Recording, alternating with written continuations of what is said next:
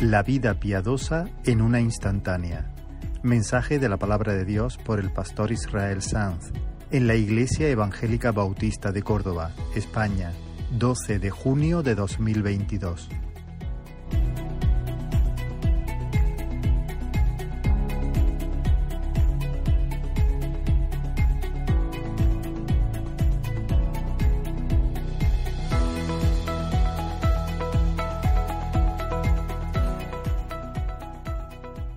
Os invito a leer solo un versículo de la Escritura, saldrá en pantalla, creo. Se encuentra, es un versículo muy conocido en el capítulo 6 de Mateo, versículo 13, Mateo 6, 13, está aquí. Es parte de la oración que el Señor enseñó a sus discípulos, nos enseñó. Es la doxología final de la oración. Y dice, no nos metas en tentación, mas líbranos del mal. Y aquí es donde quiero poner el acento en esta mañana, porque tuyo es el reino y el poder y la gloria por todos los siglos. Amén. Vamos a orar un momento, Señor. Delante de tu palabra, Señor, nos sentimos, Señor, nos sentimos incapaces sin tu ayuda de entender la gloria que hay, Señor, en tu palabra. Por eso te invocamos, te pedimos, Señor, que tú alumbres los ojos de nuestro entendimiento, que tú hagas milagros, Señor, en estos minutos que tenemos por delante, que tú nos atraigas a ti, que hoy, Señor, en esta mañana pueda haber libertad, que pueda haber salvación, que se puedan, Señor, romper cadenas, que se puedan desarraigar mentiras que pueda, Señor, derramarse el gozo de la salvación en los corazones. Que pueda haber, Señor, reconciliación. Pedimos que te muevas, que te pasees en medio de nosotros, Señor. Y que más allá de nuestras palabras, Señor, tú hagas proezas con tu brazo en el nombre de Jesús. Amén. Hermanos, en estas pocas palabras, porque tuyo es el reino y el poder y la gloria por todos los siglos, en estas palabras se recoge la esencia de la vida cristiana. Un cristiano es alguien que con sinceridad puede decir esto. Un cristiano es alguien que puede dirigirse a Dios en estos términos, porque tuyo es el reino y el poder y la gloria por todos los siglos. Y al contrario, alguien que no puede decir esto con sinceridad no es cristiano. Y quiero demostrar eso. Y para ello quiero hacer básicamente dos cosas. La primera es como una especie de autopsia del pecado. Queremos hacer una disección del pecado. Queremos mirar exactamente qué es el pecado, cuál es la naturaleza del pecado. Y a partir de ahí, en segundo lugar, queremos hacer una radiografía de el verdadero, la verdadera conversión. Ese es nuestro plan. Una especie de autopsia o disección del pecado, una radiografía de la verdadera conversión. Y quiero hacer un desafío a cada persona bajo este techo en esta mañana. Empezamos entonces a ver cuál es la naturaleza del pecado. El Señor, por medio del profeta Jeremías, en, el capítulo 2 del libro de, de Jeremías, se dirige al pueblo con palabras que recogen de forma dramática el ADN del pecado. Y quiero que las escuche. Jeremías 2, versículos del 11 al 20 dice, está hablando Dios, ¿acaso alguna nación ha cambiado sus dioses, aunque ellos no son dioses? Sin embargo, mi pueblo, escucha, ha trocado, ha trocado su gloria. ¿Quién es la gloria del pueblo de Israel? Dios. Ha trocado su gloria por lo que no aprovecha. Espantaos, cielos, sobre esto y horrorizaos, desolaos en gran manera, dijo el Señor, porque dos males ha hecho mi pueblo. Me dejaron a mí fuente de agua viva y cavaron para sí cisternas, cisternas rotas que no retienen agua. ¿Es Israel siervo? ¿Es esclavo? ¿Por qué ha venido a ser presa? Y un poco más adelante dice, ahora pues, ¿qué tienes tú en el camino de Egipto para que bebas agua del Nilo? ¿Y qué tienes tú en el camino de Asiria para que bebas agua del Éufrates? Tu maldad te castigará y tus rebeldías te condenarán. Sabe pues y ve cuán malo y amargo es el haber dejado tú al Señor tu Dios y faltar mi temor en ti, dice el Señor. Porque desde muy atrás rompiste tu yugo y tus ataduras y dijiste, atento, no serviré. Con todo eso, sobre todo collado alto y debajo de todo árbol frondoso, te echabas como ramera. Hermanos, quiero ir muy al grano, muy directo. Son cosas, ninguna nueva, son cosas que hemos dicho varias veces. En el tuétano de cada pecado hay una espantosa mezcla de tres maldades. Detrás de cada injusticia, cualquiera que sea, una mentira, una explosión de ira, cualquier injusticia, detrás de cada pecado hay impiedad. En la raíz de la injusticia hay impiedad. Y la impiedad es una actitud que siempre presenta tres ingredientes fatales. Tres ingredientes. El primero es incredulidad. ¿Qué es la incredulidad? La incredulidad es el menosprecio de Dios. Dios es la verdad. Descreer, no creer, no confiar en, el Señor. Es poner a Dios en descrédito. Es desestimar a Dios. Incredulidad es el olvido de Dios. Sacarlo de la escena. Me dejaron a mí, dice. Me dejaron a mí. Fuente, soy una fuente de agua viva. Y sin embargo mi pueblo me ignoró. Me dejaron a mí. Me sacaron de la escena miraron para otro lado. Ahora, ¿por qué alguien deja a Dios siendo que Dios es una fuente de agua viva? Si Dios es el manantial de agua viva, si de Él mana la vida, ¿por qué alguien deja a Dios siendo Dios el manantial de todo lo bueno? ¿Por qué? Porque no termina de creerse que Dios es el manantial de todo lo bueno, porque no se lo cree, porque aunque lo diga con sus labios, porque aunque lo confiese con su boca, su corazón está muy lejos de ahí, en el fondo de su alma no se lo cree. Lo puede cantar, lo puede decir, pero el lunes, en medio del trajín de la jornada, se olvida de Dios, deja a Dios, no recurre a Dios, no corre a Dios, porque en el fondo de su corazón no cree no se fía, no se termina de fiar que Dios es el manantial de agua viva. No está dispuesto entonces a echar su ansiedad sobre el Señor, no está dispuesto a poner todo su mundo en, las manos de Dios, no está dispuesto a dejar todos sus cuidados en las manos del Señor.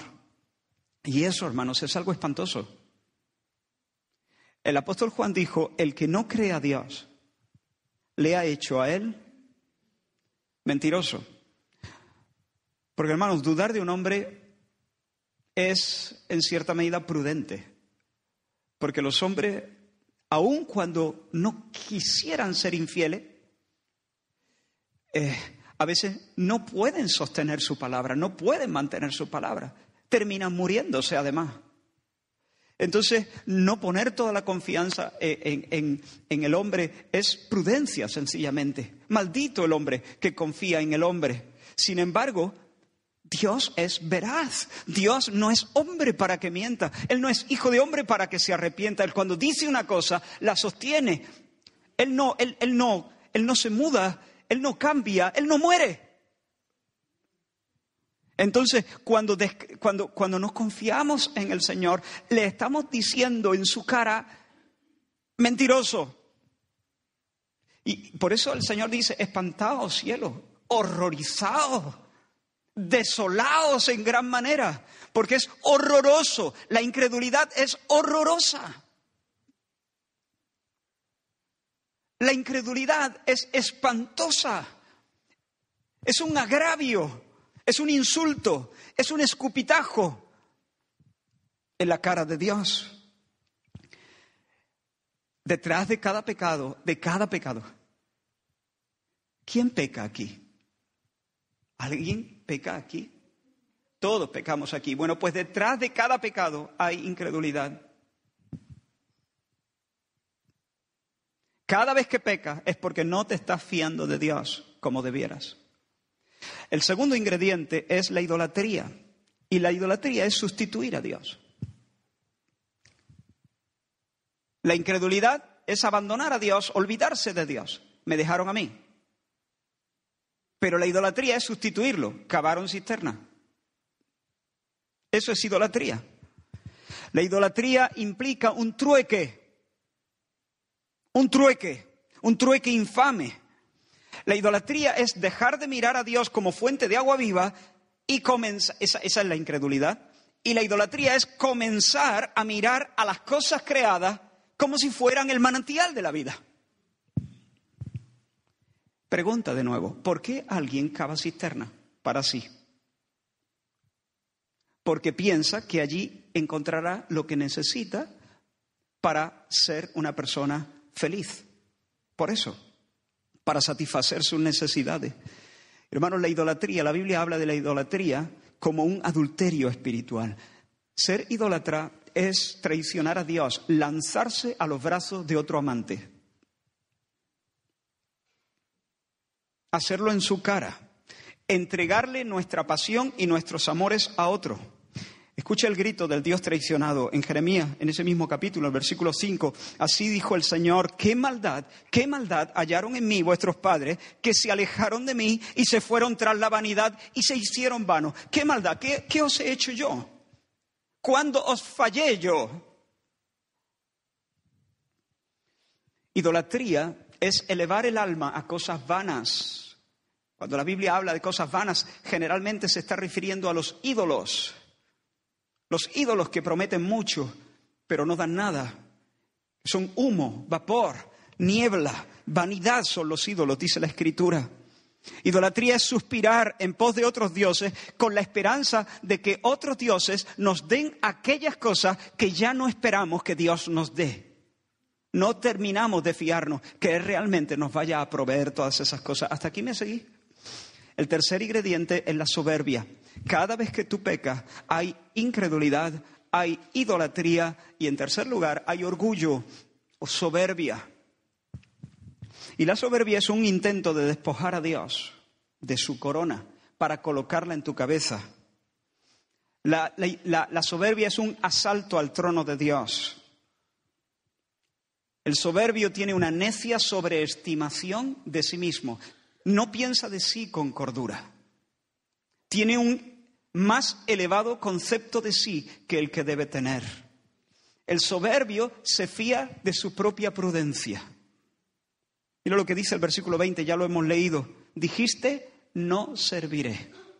Ese es el soberbio levanta su barbilla y dice, yo no, yo no tengo por qué servir a nadie, yo no tengo por qué dejarme guiar por ninguna voz, pues mayorcito soy yo, yo ya soy eh, lo suficientemente grande para saber lo que a mí me conviene, lo que yo tengo que hacer, hacia dónde tengo que irme, no serviré. Yo soy capaz de hacer las cosas, oye, eh, con, cierta autonomía, con cierta libertad, con cierta independencia. Por lo tanto, yo no tengo que tener a, un Dios que me marque todos los días la pauta. No tengo que vivir bajo la voz de nadie. Yo tengo mi propio criterio, mi propia voz. Eso es soberbia. Soberbia es creerse capaz de saber lo que le conviene a uno mismo, sentir el derecho de autodeterminarnos, de escoger con independencia nuestro camino y de hacer las cosas, como diría Frank Sinatra, a mi manera. O como diría Alaska, no soy de nadie, no tengo dueño. Mi destino es el que yo decido, el que yo elijo para mí, dice la canción. Soberbia. Soberbia es, como hemos dicho en varias ocasiones, responder al yo soy divino. Esta es una de las grandes palabras de la Biblia. Cuando Dios dice yo soy. Yo soy. Y el soberbio se levanta delante de Dios y dice, no, soy yo, yo, yo soy. Esa es soberbia, es echarle el pulso a Dios. Es decirle a Dios, quítate de medio, que ya me apaño yo, yo sé vivir.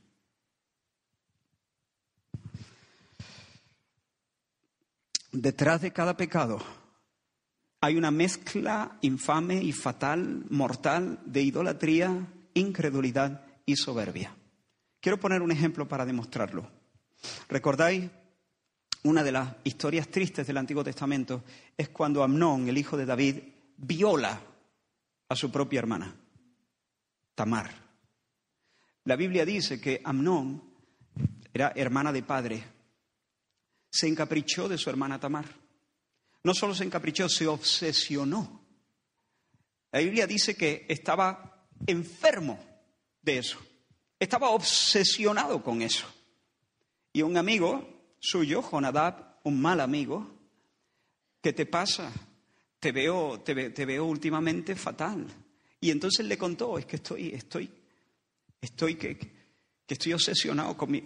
Y entonces, como dice la escritura, que este Jonadab era astuto, le dio un consejo diabólico y le dijo, mira, haz una cosa, métete en tu cama y fíngete enfermo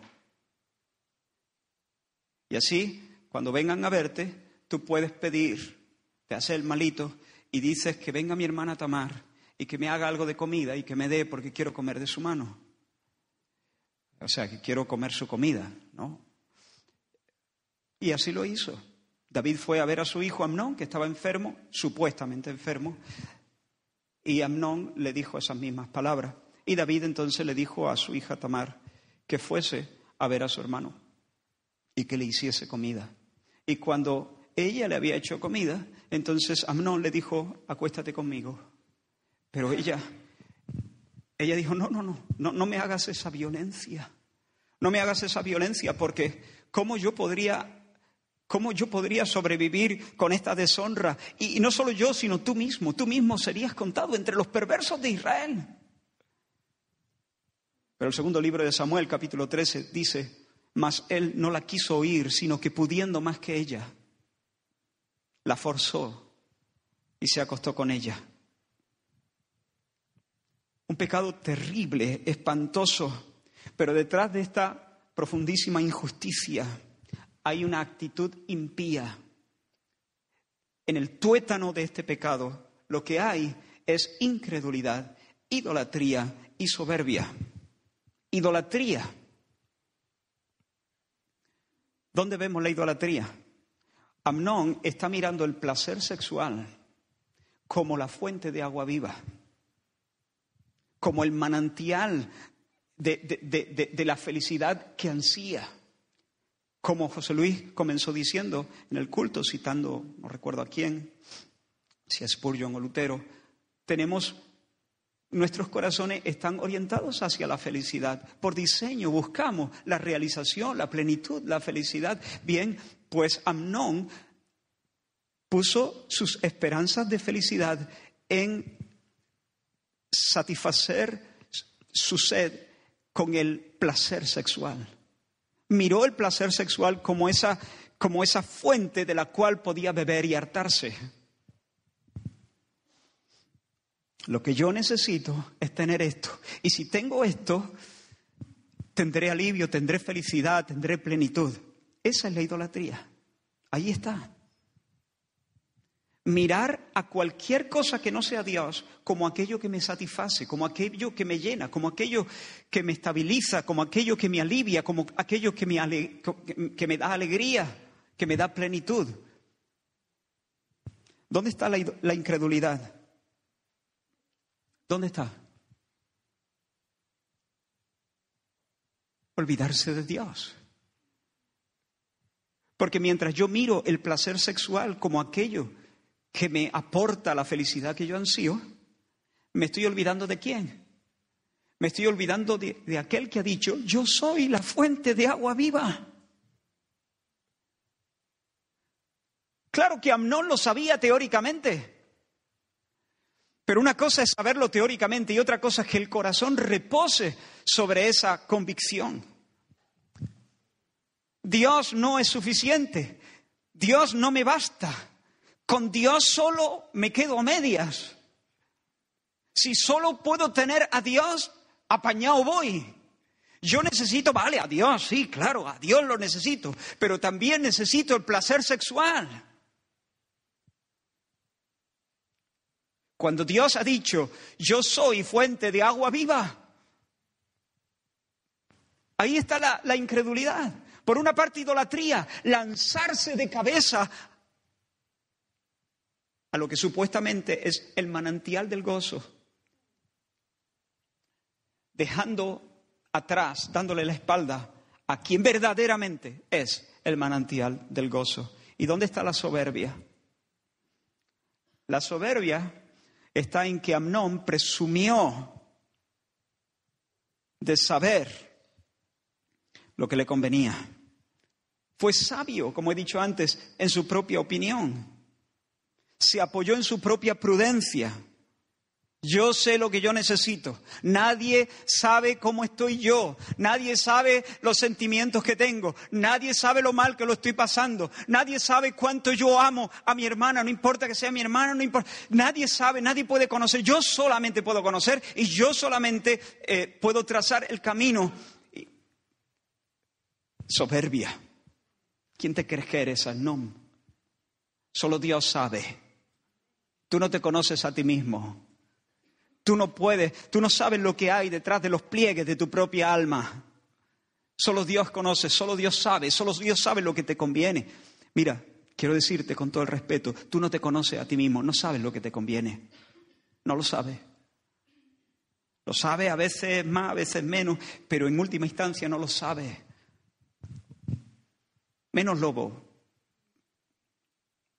Bájate. Bájate. No seas soberbio, no seas altivo. Y yo tampoco lo sé. Idolatría, incredulidad, soberbia. Cada vez que pecamos, si examinamos bien nuestro corazón, vamos a encontrar esa amalgama de maldades. Si mientes, dices una mentira, detrás de esa mentira, rastrea. Hay idolatría, incredulidad y soberbia. Si eres cobarde, detrás de esa cobardía hay idolatría, incredulidad y soberbia. Si estás consumiendo pornografía, hay idolatría, ¿qué más? Incredulidad y soberbia. Por lo tanto, si mientes, mientes porque eres un incrédulo, un soberbio y un idólatra. Si te entregas a la pereza, te entregas a la pereza porque eres o porque soy. Si yo me entrego, pongámoslo así, si yo me entrego a la pereza es porque soy qué? Un incrédulo, un idólatra y un soberbio.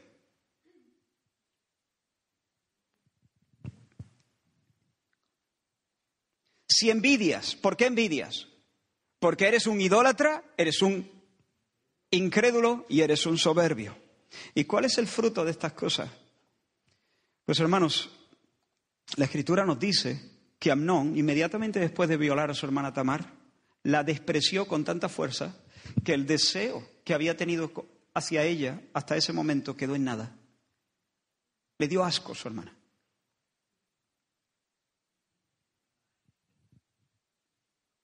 Amnón se, se lanzó de cabeza con ansias al manantial del placer sexual para descubrir inmediatamente que no era un manantial, era una cisterna rota.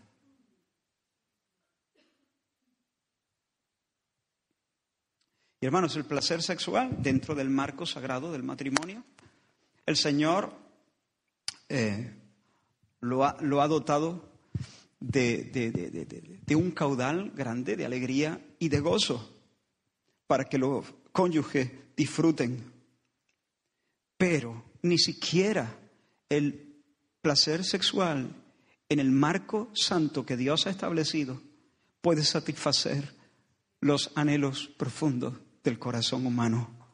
Ni el sexo, ni los hijos, ni el éxito profesional, ni la ropa, ni los amigos, ni el ministerio, ni la fama, ni la belleza física, ni el deporte, ni el dinero, ni los viajes, ni la salud, ni los padres, la patria, el arte, el conocimiento, el poder, la oferta multiforme de entretenimiento, la comida, nada de eso puede saciar la sed de felicidad que Dios ha incardinado dentro de nosotros. Y cuando estamos tirándonos de cabeza a esas cosas, dándole la espalda a Dios, presumiendo que sabemos lo que a nosotros nos interesa.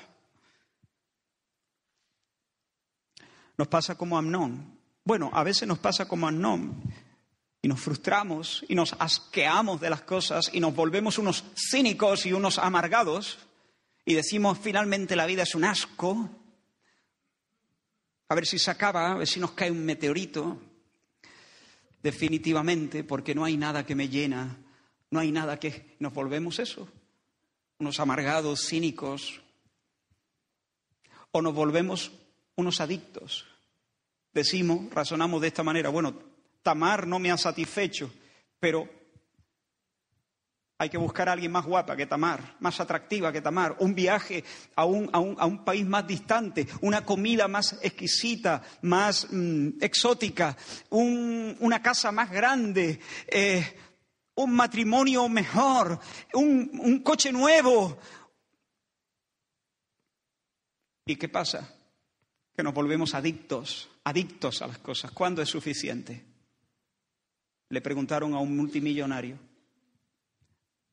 Respuesta, un poco más. Adictos.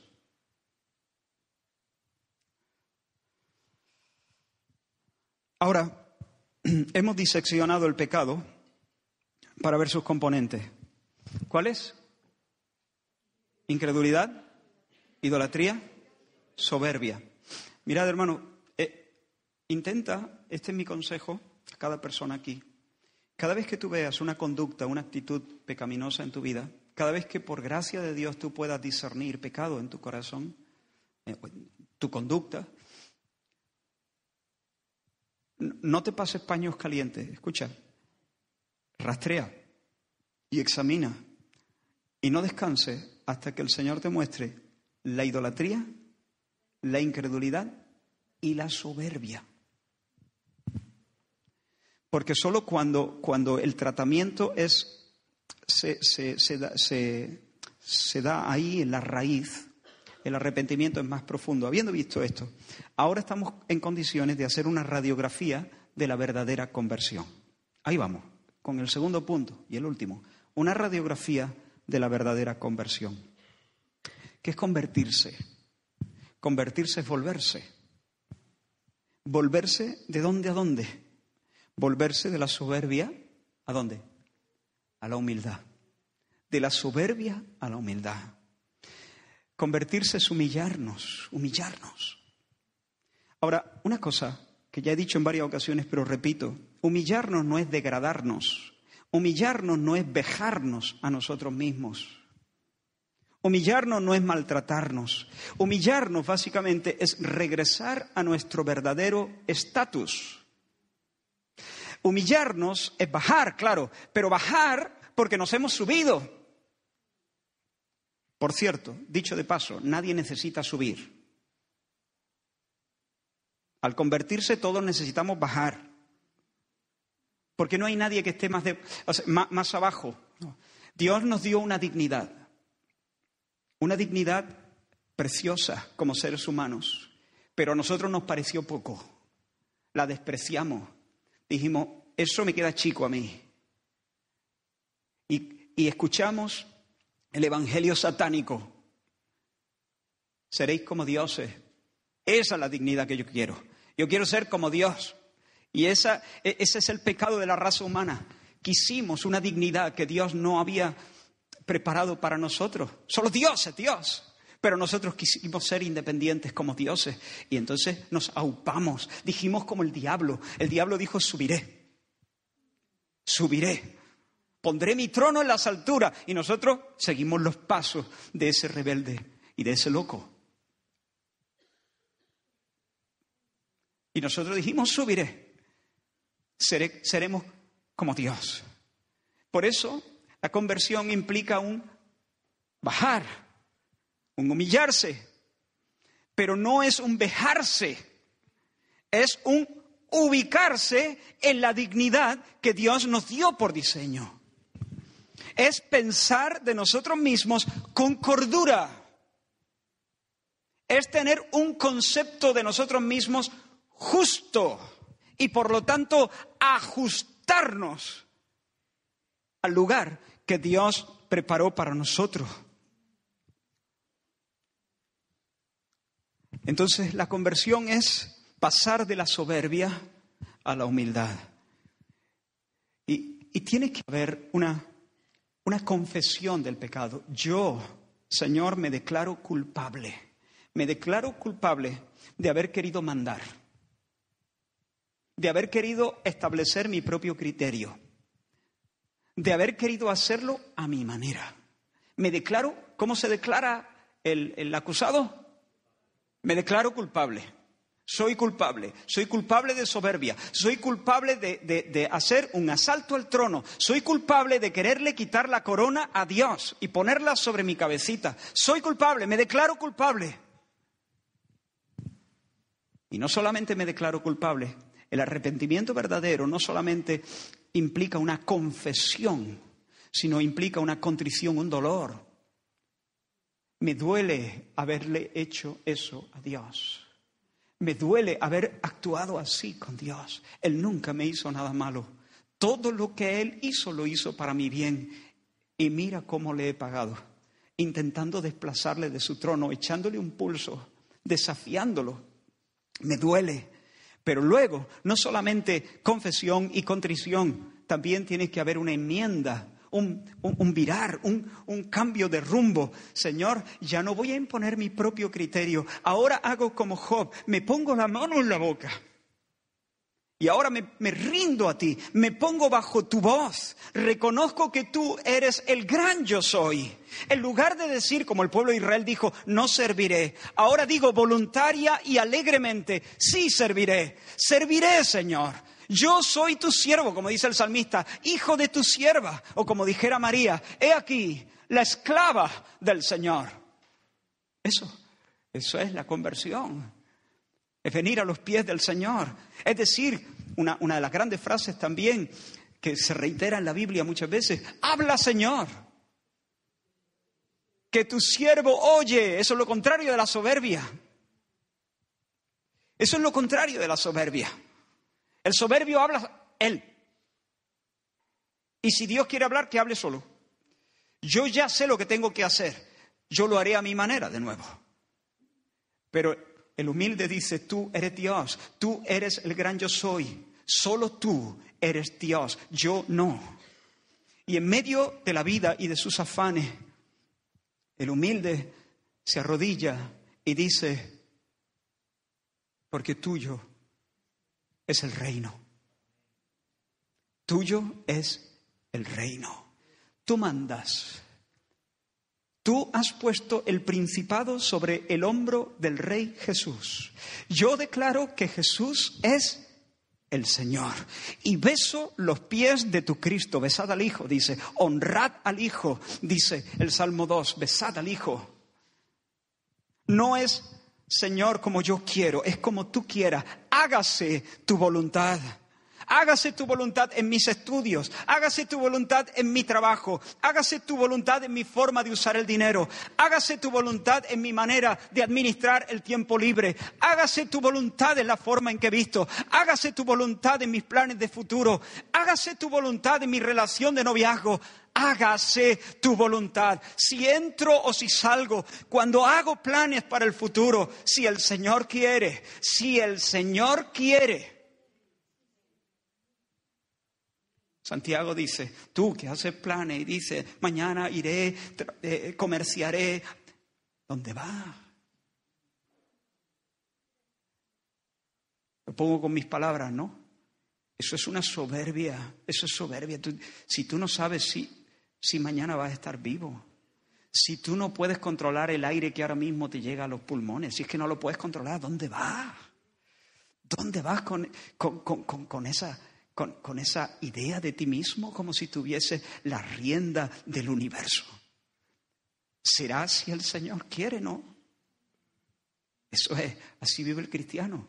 Tuyo es el reino, tú eres el Señor. Tú has puesto el cetro en la mano de Cristo y por lo tanto yo beso a Cristo y digo, Él es mi Señor. Si tú dices derecha, derecha será. Si tú dices izquierda, izquierda será. Si tú dices que pare, paro. Si tú me dices que siga con esta persona, seguiré con esta persona. Si me dices que la deje, la dejaré. Si me dices que me case, me caso. Si me dices, si, si, si no provee la persona perfecta. O me llamas a la soltería, soltero me quedo para la gloria de Dios. Si me dices que compre, compro. Si me dices que venda, vendo. Jesús es el Señor. El hacer tu voluntad, oh Dios mío, me ha agradado y tu ley está en medio de mi corazón. Hermanos, no hay cristianismo fuera de ese territorio. Y yo te ruego, por favor, hoy, si hay aquí personas que todavía están con ese forcejeo, a ver quién manda. Bueno, pues pierde, pierde, pierde ya de una vez. Pierde, que Dios te venza, que Dios te venza. Pierde, porque si pierdes gana, si pierdes ganas, solo si pierdes ganas, si Dios se sale con la tuya, tú serás feliz. Si, tú si, Dios te deja que te salgas con la tuya, serás un desgraciado y descubrirás como Amnón que después de haberte tirado de cabeza a esos charcos, no sacian, no satisfacen, sino que frustran, son, son engañosos. Vanidad son los ídolos, vanidad. Se volvieron a la vanidad y se hicieron vanos. Frustración, tristeza, vergüenza, maldición. Pero te ruego en el nombre del Señor, vosotros jóvenes, vosotros mayores, quien quiera que sea, ríndete hoy y haz esa oración en tu corazón. Tuyo es el reino. Yo no soy el, el jefe, yo no soy el que... Hermano y amigos, esto no, es, no son frases, ¿eh? Esto tiene que ser una realidad en el corazón. Es decir, hoy pierde, hoy se rompe el, corazón, hoy pierde el pulso, lo pierde. Dios te gana. Dios te gana, Dios te trae a, a, ponerte de rodillas delante de Él y reconocer su majestad y su derecho para gobernarte. En segundo lugar, la conversión, el segundo movimiento de la conversión es pasar o volverse de la incredulidad a, a la fe, a la confianza, a la fe. Entonces un cristiano es una persona que está postrada ante el señorío de Cristo, pero en segundo lugar, un cristiano es una persona que confía en Dios. Confía en Dios. Alzaré mis ojos a los montes, dice el salmista, alzaré mis ojos a los montes. ¿De dónde vendrá? Esa pregunta es importante, muy importante. ¿De dónde vendrá? Porque es que somos, somos débiles. Es que necesitamos auxilio. Es que lo necesitamos.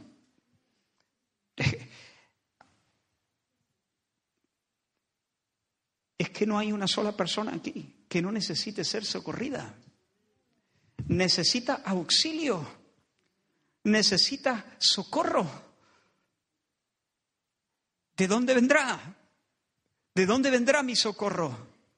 Y el salmista responde, mi socorro viene del Señor, de Jehová el Señor, que hizo los cielos y la tierra. Cada vez que veas esa frase en la Biblia, lo que está diciendo el, escritor bíblico es que Dios tiene fuerzas como de búfalo. Él, él, es el todopoderoso. Él es el hacedor de los cielos y de la tierra. Dios es el omnipotente. que es lo que Dios le dijo a Abraham, yo soy el todopoderoso, todo suficiente, el Dios capaz. Mi socorro viene del Señor que hizo los cielos y la tierra. El Señor le dice, lo hemos leído antes al pueblo, ¿qué tienes tú en el camino de Egipto para que bebas agua del Nilo? ¿Qué se te ha perdido a ti en Egipto para que tengas que ir allí tocando puertas de los egipcios, buscando socorro? ¿Tú has visto mis músculos?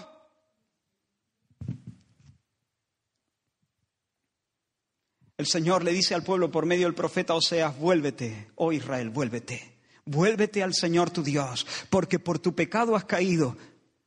Y ahora escucha bien, llevad con vosotros palabras de súplica y volveos al Señor y decidle, quita toda iniquidad y acepta el bien y te ofreceremos la ofrenda de nuestros labios.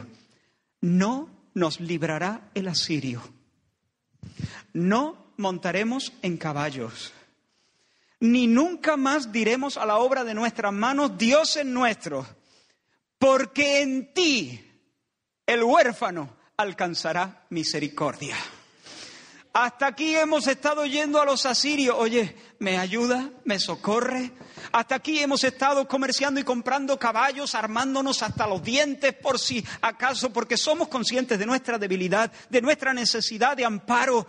Pero Señor, hemos pecado Hemos pecado todo el tiempo, hemos pecado porque hemos estado buscando falsos salvadores, hemos estado buscando refugio falso.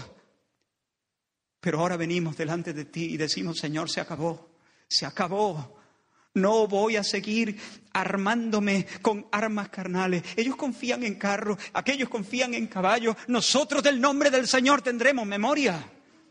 No montaremos en caballos, no llamaremos a los asirios, no haremos dioses con nuestras manos para luego decirles, vosotros sois nuestros dioses, porque Señor lo hemos entendido. En ti el huérfano que soy yo alcanzará misericordia. En ti el huérfano alcanzará misericordia. Como los ojos de los siervos miran la mano de sus señores, así mis ojos esperarán en ti hasta que tengas de mí misericordia. No voy a poner mi confianza en la política, ni en mis recursos, ni en la fuerza de mi brazo, ni en una legión de salvadores que se me ofrezcan para sacarme del apuro. Porque Torre Fuerte es el nombre del Señor. A Él, a Él irá corriendo el justo. A Él irá corriendo el justo. Vamos, justo, corriendo hacia el Señor. El lunes, corriendo hacia el Señor, porque el lunes eres débil y necesitas auxilio. Corre, porque torre fuerte es el nombre del Señor. El Señor es mi fortaleza, mi castillo, la roca de la salvación, dice la Escritura. A Él correrá el justo y será levantado. No nos metas en tentación mas líbranos del maligno, porque tuyo es el reino. Tuyo es el el poder. Estamos aquí, segundo punto. La gloria viene luego. Poder. Tuyo es el poder. Tuyo es el poder. Tuyo es el poder. Tuyo es el poder. Ni los asirios, ni los egipcios, ni la política, ni el dinero, ni los caballos, ni los enchufes, Tuyo es el poder, de ti viene mi socorro, de ti, Señor. El Salmo 62 es un salmo precioso. Leo varios versículos, no todos, el 1 y el 2 y luego del 8 al 11. Dice, en Dios solamente está callada mi alma. Esa palabra solamente es importante aquí. En Dios solamente está callada mi alma. Mi alma se queda en descanso cuando se apoya en Dios. En Dios solamente está callada mi alma. De Él viene mi salvación. Él solamente es mi roca y mi salvación. Es mi refugio. No resbalaré mucho. Y en el versículo 8 dice, esperad en Él en todo tiempo. Alguien lo decía en su oración hace un momento, que esperamos en el Señor. Esperad en Él en todo tiempo, oh pueblo, derramad delante de Él vuestro corazón. Dios es nuestro refugio. Por cierto, sigue diciendo el Salmo, por cierto, vanidad son los hijos de los hombres. Mentira los hijos de varón. Pesándolos a todos igualmente en la balanza, serán menos que nada. En otras palabras, apañado vas si tú confías en los egipcios o en los asirios o los caballos de los asirios o si tú confías en eh, la política. Apañado vas. Vanidad son los hombres, mentira los hijos de varón. Y sigue diciendo, no confiéis en la violencia ni en la rapiña, no os envanezcáis, tampoco confíe en ti, no te vuelvas altanero, vanidoso, petulante, Mira lo que sigue diciendo, si se aumentan las riquezas, No pongáis el corazón en ellas, tampoco en el dinero, tampoco en la cuenta que tenga en el banco. Y sigue diciendo, y aquí es donde quiero poner el énfasis, aquí es donde tiene que haber un redoble, ¿no? En el Salmo. Una vez habló Dios, dos veces he oído esto. Es, es algo ciertísimo, anclado, firme. Lo escuché una vez, lo escuché dos veces. Una vez habló Dios, dos veces he oído esto, que de Dios es el poder. Tuyo es el reino y el poder. Por lo tanto, ser cristiano es vivir reconociendo que Cristo manda, que Cristo es el Señor. Pero ser cristiano también es vivir en confianza en Dios, descansar y esperar en el Señor. El Señor dice, mirad a mí, sed salvos todos los términos de la tierra. Mirad a mí y sed salvos todos los... A lo largo de la historia se han levantado lo que la Biblia llama los, valientes, ¿no? Los gibor, no se alabe el valiente en su valentía, ¿no? Y ahí estaba la Mec con su espadita, ¿no? Diciendo, ah". y luego se levantó Nimrod, y luego pues un montón de, salvadores, mini mesías, eh, que eran pues un timo, un timo. Todavía está por levantarse el, gran, el gran anti, el gran gibor de mentira, ¿no? Que es el anticristo, ¿no? Y que se levantará también para ofrecerse como salvador. Pero el cristiano sabe quién es el verdadero gibor. Isaías 26 dice, tú guardarás en completa paz aquel cuyo pensamiento en ti persevera, porque en ti ha confiado, porque en ti ha confiado. Confiad en el Señor perpetuamente, porque en Jehová el Señor está la fortaleza de los siglos. Alzaos vosotros puertas eternas y entrará el Rey de Gloria, Salmo 24. Y el Salmo mismo pregunta, ¿quién es este Rey de, de Gloria? Jehová el fuerte y Gibor Jehová el fuerte y valiente, Jehová el poderoso Gibor, el poderoso, el Gibor en batalla. Este sí es fuerte. ¿Quién es este rey de gloria? Jehová el fuerte y valiente, Jehová el poderoso en batalla. Tuyo es el reino y tuyo es el poder. Isaías exclama, porque un niño nos es nacido, hijo nos es dado, y el principado sobre su hombro, y se llamará su nombre admirable consejero, Dios fuerte, Dios fuerte, el Gibor. Dios fuerte, el Gibor. El Gibor, el poderoso, el valiente, Padre eterno, príncipe de paz. Dios ha puesto el socorro, dice la Escritura, en uno que es poderoso. El salmista preguntaba, ¿de dónde vendrá mi socorro? Y la Biblia le responde, Dios ha puesto el socorro en uno que es poderoso, porque un niño nos es nacido, un hijo nos es dado, y el principado está sobre su hombro. Es decir, Él es el Señor, como hemos dicho anteriormente, pero ese príncipe que manda también es el Gibor, el poderoso. Quizá la expresión más tierna y más potente de esta confianza sencilla y profunda en Dios la escuchamos en labios de nuestro Señor Jesús en un momento de angustia, en un momento de agonía mientras está siendo aplastado en el Calvario. Y Él dice, Abba, papá, en tus manos encomiendo mi espíritu.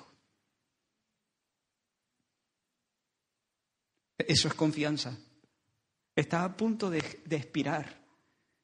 Está en los estertores de la muerte y todavía descansa y espera en Dios, sabe que Él lo va a levantar de entre los muertos. Él nos guiará más allá de la muerte, como dice la Escritura.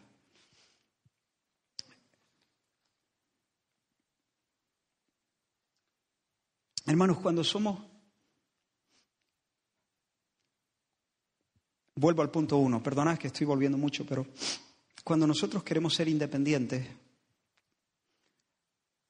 no somos libres, nos esclavizamos. Es cuando venimos a los pies de Jesús cuando somos libres.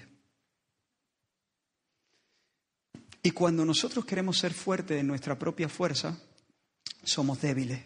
Y sin embargo, cuando somos débiles, como Jesús en la cruz, y decimos, Padre, en tus manos encomiendo mi espíritu, me entrego, confío, confío, estoy reventado, ya, no, ya no puedo más. Y sin embargo confío. Cuando soy débil, entonces soy fuerte. Entonces estoy venciendo. Bendito sea el nombre del Señor. El tercer movimiento de la conversión es volverse de la idolatría a la adoración.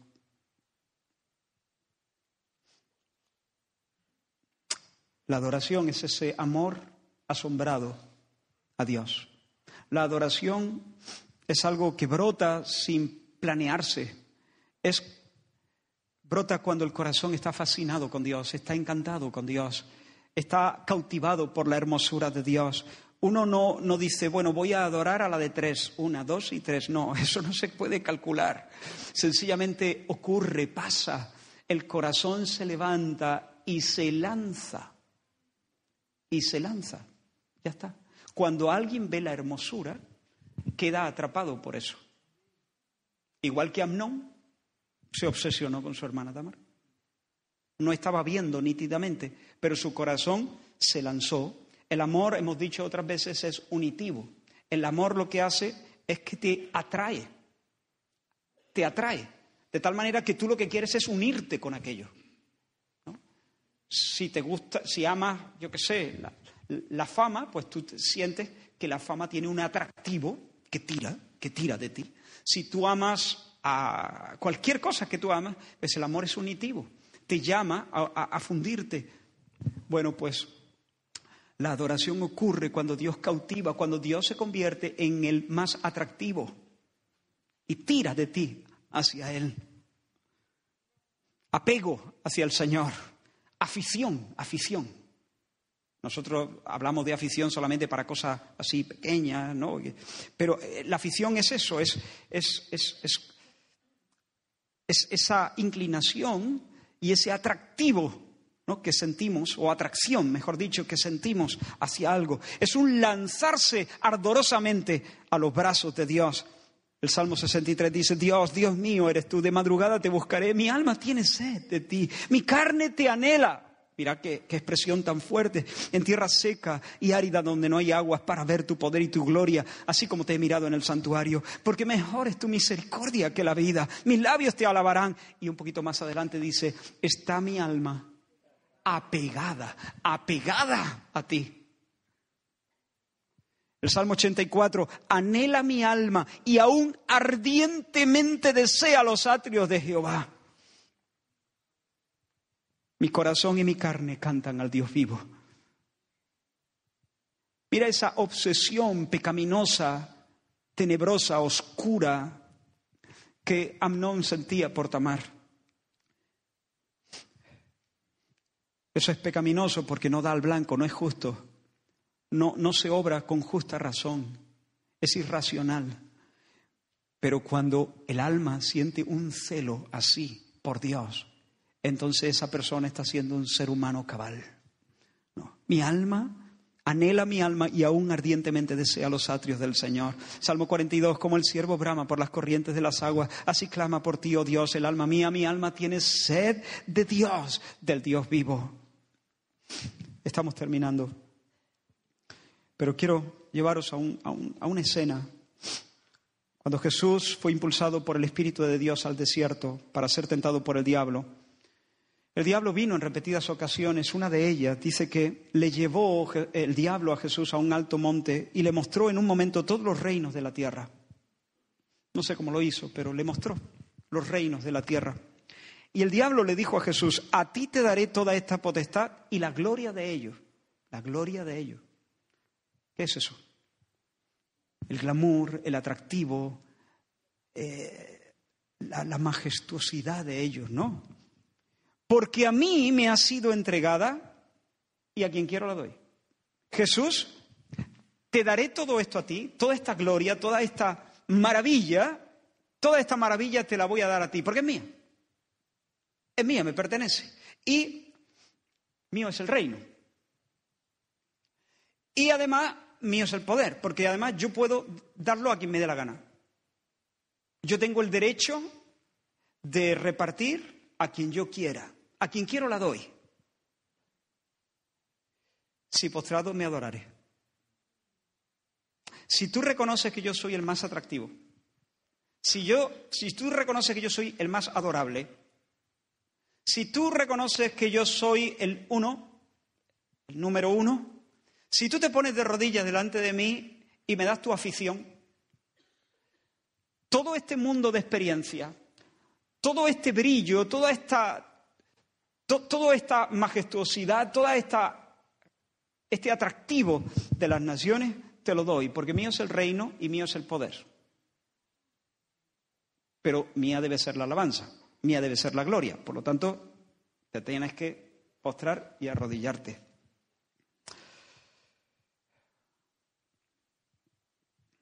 Quítate de en medio, le dijo Jesús. Apártate de mi vista. Vete, Satanás. Solo el Señor es adorable. Adorable. Adorable. Adorable el Señor. Solo a tu Dios adorarás. Solo a Él servirás. Atractivo. Ah, esto es calderilla, Satanás. Atractivo. Algo que pegue un tirón de mi corazón. Dios, Dios mismo. Hermanos, eh, esta es digamos, la piedad o el temor. Esta es la piedad o la vida piadosa en una instantánea, en una foto, en un flash. una persona, un hombre o una mujer, en el desierto del lunes o del martes, en medio, rodeado del maligno que le está rondando, dice, no nos metas en tentación, Señor, líbranos del maligno, líbrame del maligno porque tuyo es el reino. Tú mandas, Señor. Yo soy tu siervo. y aquí el esclavo del Señor. Tuyo es el poder. No tengo que ir llamando puerta. De ti viene mi salvación. La salvación es del Señor. No me librará el asirio, no montaré en caballo, porque en ti el huérfano alcanzará misericordia. Como los ojos de los siervos miran la mano de sus señores, mis ojos se quedan mirándote a ti hasta que tú tengas misericordia de mí. Papá, en tus manos encomiendo mi espíritu, porque tus manos son las manos fuertes y tuya es la gloria, porque tú eres el glorioso. Mis labios te alabarán. Delante de ti cantaré mis canciones. A ti te daré mi aplauso, porque solo tú eres el, atractivo, porque tú, solo tú eres el brillante, el luminoso, porque solo tú eres el número uno, porque tú eres el que cautivas mi corazón, el que lo haces tuyo. Tú eres mi primera afición, Señor. ¿Lo tienes? ¿Tienes a esa persona? Ponle tu cara, ponle tu cara. Ponle tu cara en medio del desierto del martes o del miércoles o del lunes o del, o del jardín donde Dios te ponga, ¿no? Hay momentos de desierto, hay momentos de jardín. Ponle allí tu cara y mírate, eh, diciendo, porque tuyo es el reino, el poder y la gloria. Esa es la vida piadosa, esa es. Ahí está cristalizado en un flash lo que la Biblia llama el temor del Señor. Y yo te aseguro, no importa que estés muy reventado, no importa. No importa que estés en los estertores de la muerte como Jesús en Calvario. No importa que haya un ejército acampado en torno a ti. No importa que no tengas ni idea de cómo se arma el puzzle de tu vida. No importa que estés pasando por situaciones tan difíciles que no saben ni cómo explicarlas. Puede ser que estés agotado, puede ser que estés entristecido por cosas que te han pasado. Puede ser que estés confundido con un montón de cosas, decepcionado de un montón de cosas. No importa, puede, puede ser que estés fundido casi. Es más, puede ser que estés muerto. Si mañana te mueres, porque Él no guiará más allá de la muerte, no te olvides. Ni siquiera la muerte. Pero si tú estás temiendo al Señor, si tú estás viviendo de esa manera, porque tuyo es el reino, el poder y la gloria, yo te aseguro que los que temen al Señor no serán avergonzados. Los que temen al Señor, no aunque estés fracturado por todos los sitios, aunque estés rodeado de debilidad, aunque estés rodeado de peligro, no serás avergonzado. Dice Eclesiastés capítulo 8, aunque el pecador haga mal cien veces y prolongue sus días. El pecador hace mal cien veces y no para de hacer mal y encima no se muere nunca. Esto no hay quien lo arregle. Esto, esto es el fin, esto es el final. Mira cómo sigue el versículo. Aunque el pecador haga mal cien veces y prolongue sus días, con todo yo también sé que les irá bien a los que a Dios temen. Les irá bien, les irá bien. Hermano, hermana, tú a lo tuyo. Tú, tuyo es el reino y el poder y la gloria. Pero no solo con una frasecita. ¿Me, entienden, no? Es vivir eso en el poder del Espíritu Santo. Tú allí, tú allí, porque les irá bien a los que a Dios temen. Los que viven de esa manera no serán avergonzados. Se airaron las naciones, dice Apocalipsis, y tu ira ha venido, y el tiempo de juzgar a los muertos y de dar el galardón a tus siervos los profetas, a los santos y a los que temen tu nombre.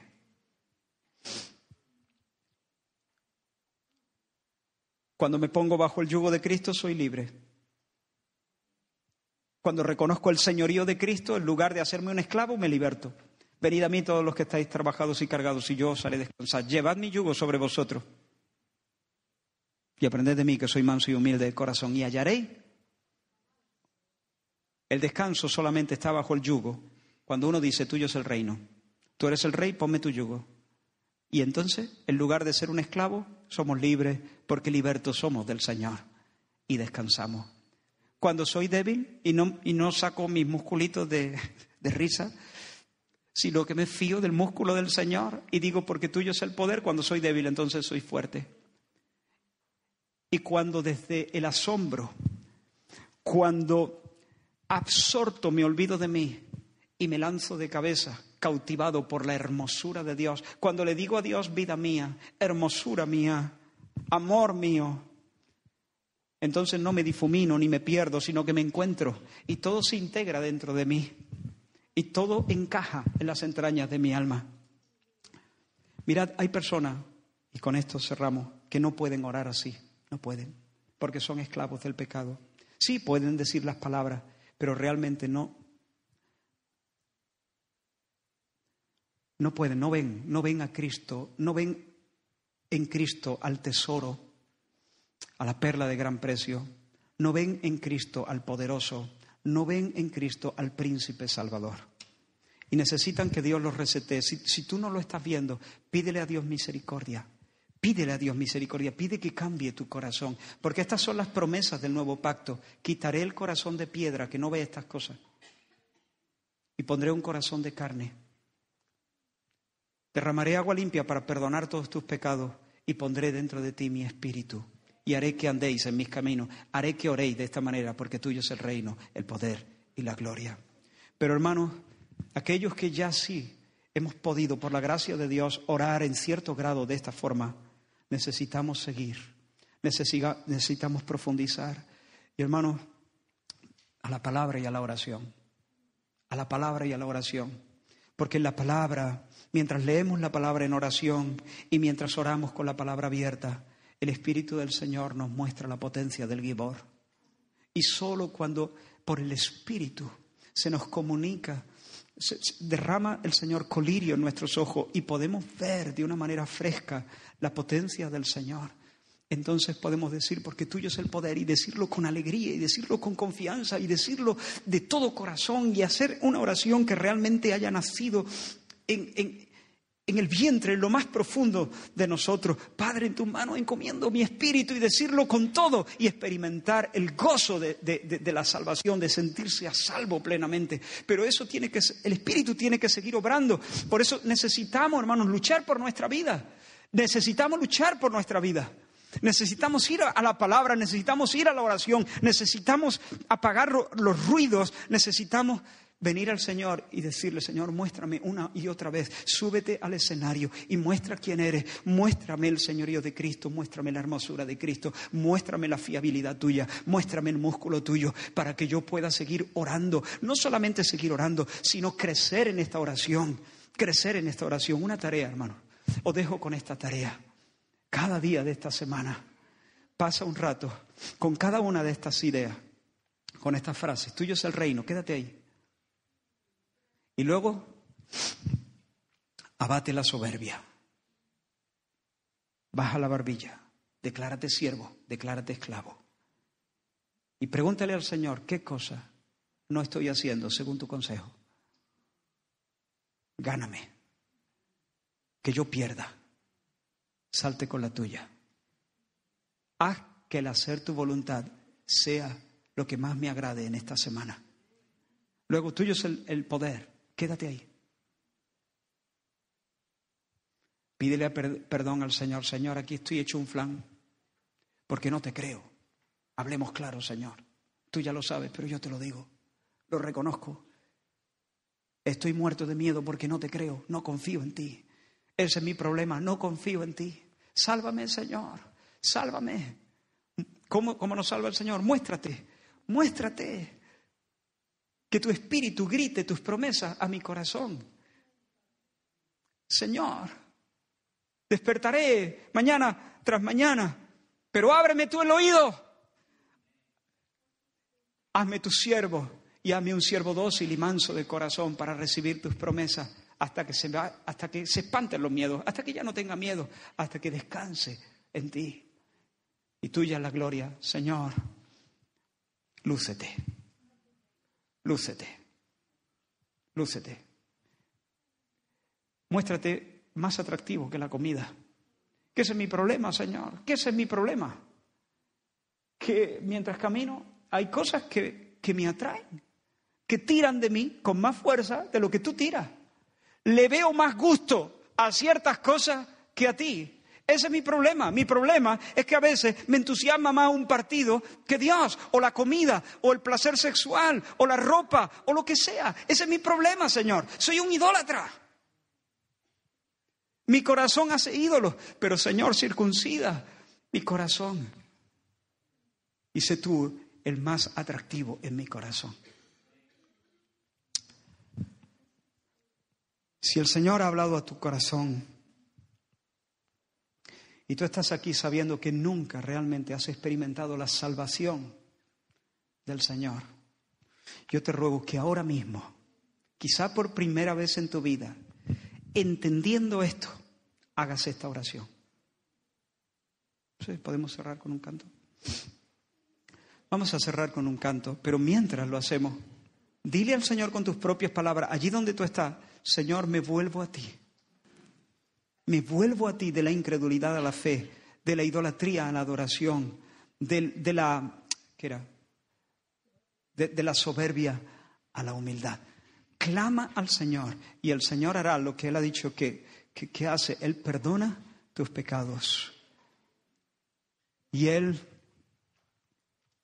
te declara justo en virtud del sacrificio de Jesucristo en la cruz por los pecadores.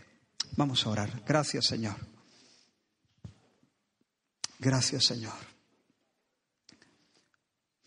Haznos ver el espanto del pecado, pero no de una manera abstracta y general. Yo te pido, Señor, que me dejes ver la fealdad del pecado en mi propio corazón. Pero solo, Señor, para que tú luego me saques de ahí y me regales, Señor, la experiencia, Señor, de volverme una y otra vez a ti. Vuélvenos a ti y nos volveremos. Vuélvenos a ti y nos volveremos, Señor. Danos la gracia, Señor. Danos la gracia, danos, Señor, el don del arrepentimiento, danos la gracia de la conversión. Danos, Señor, ese corazón de carne para que podamos, Dios mío, experimentar, Señor, la salvación que hay en ti. Si oyes hoy su voz, no endurezca tu corazón.